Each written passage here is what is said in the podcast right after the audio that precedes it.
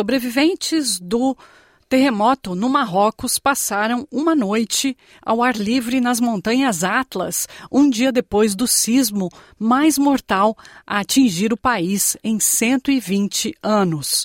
O Ministério do Interior de Marrocos afirma que o número de mortos aumentou para 2.012 pessoas. Muitas das mortes ocorreram em áreas montanhosas de difícil acesso. Há também o registro de ao menos 2 mil feridos, muitos em estado grave e relatos de pessoas presas em escombros.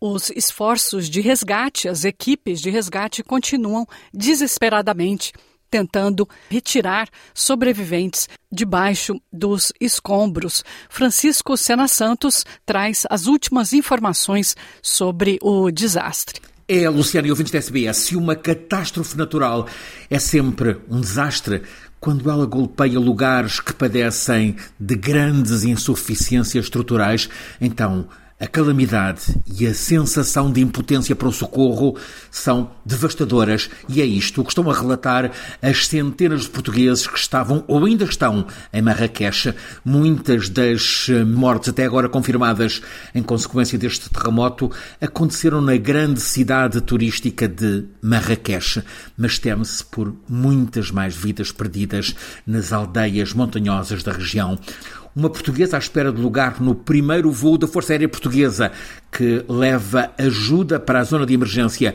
e que vai trazer os primeiros 75 de mais de 500 portugueses na região.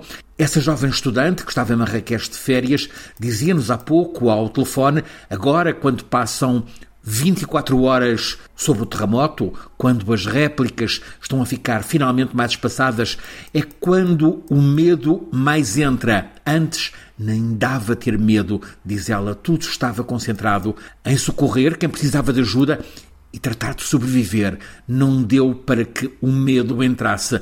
Durante mais de um minuto, conta ela, a terra parecia gelatina, o chão parecia ter por baixo uma onda como as ondas do mar que nos desorientava. Cerca de 300 portugueses estavam em Marrocos em férias, mais 200 trabalham no turismo na zona de Marrakech. Esta cidade é uma das áreas mais atingidas pelo terremoto com registro de vários edifícios destruídos no centro histórico que é património mundial da Unesco. O abalo que foi sentido em quase todo o território português, mas aqui sem causar estragos, atingiu magnitude 7,2 na escala de Richter e ocorreu na região de Marrakech às 11h11 11 da noite desta última sexta-feira, com epicentro perto da uh, localidade de Iguil, uma aldeia situada a cerca de 80 quilómetros para sudoeste de Marrakech, nas montanhas do Alto Atlas. Há 63 anos, em 1960, houve nesta mesma região um sismo tremendo, magnitude 5,8, portanto mais baixo do que de agora, mas esse matou mais de 12 mil pessoas e que se localizou mesmo por baixo da cidade costeira de Agadir. Este localizou-se entre Agadir e Marrakech. Agora, há socorro de todo o mundo a ser encaminhado para Marrocos, teme-se que o número de mortos venha a atingir vários milhares de pessoas. É uma tragédia imensa.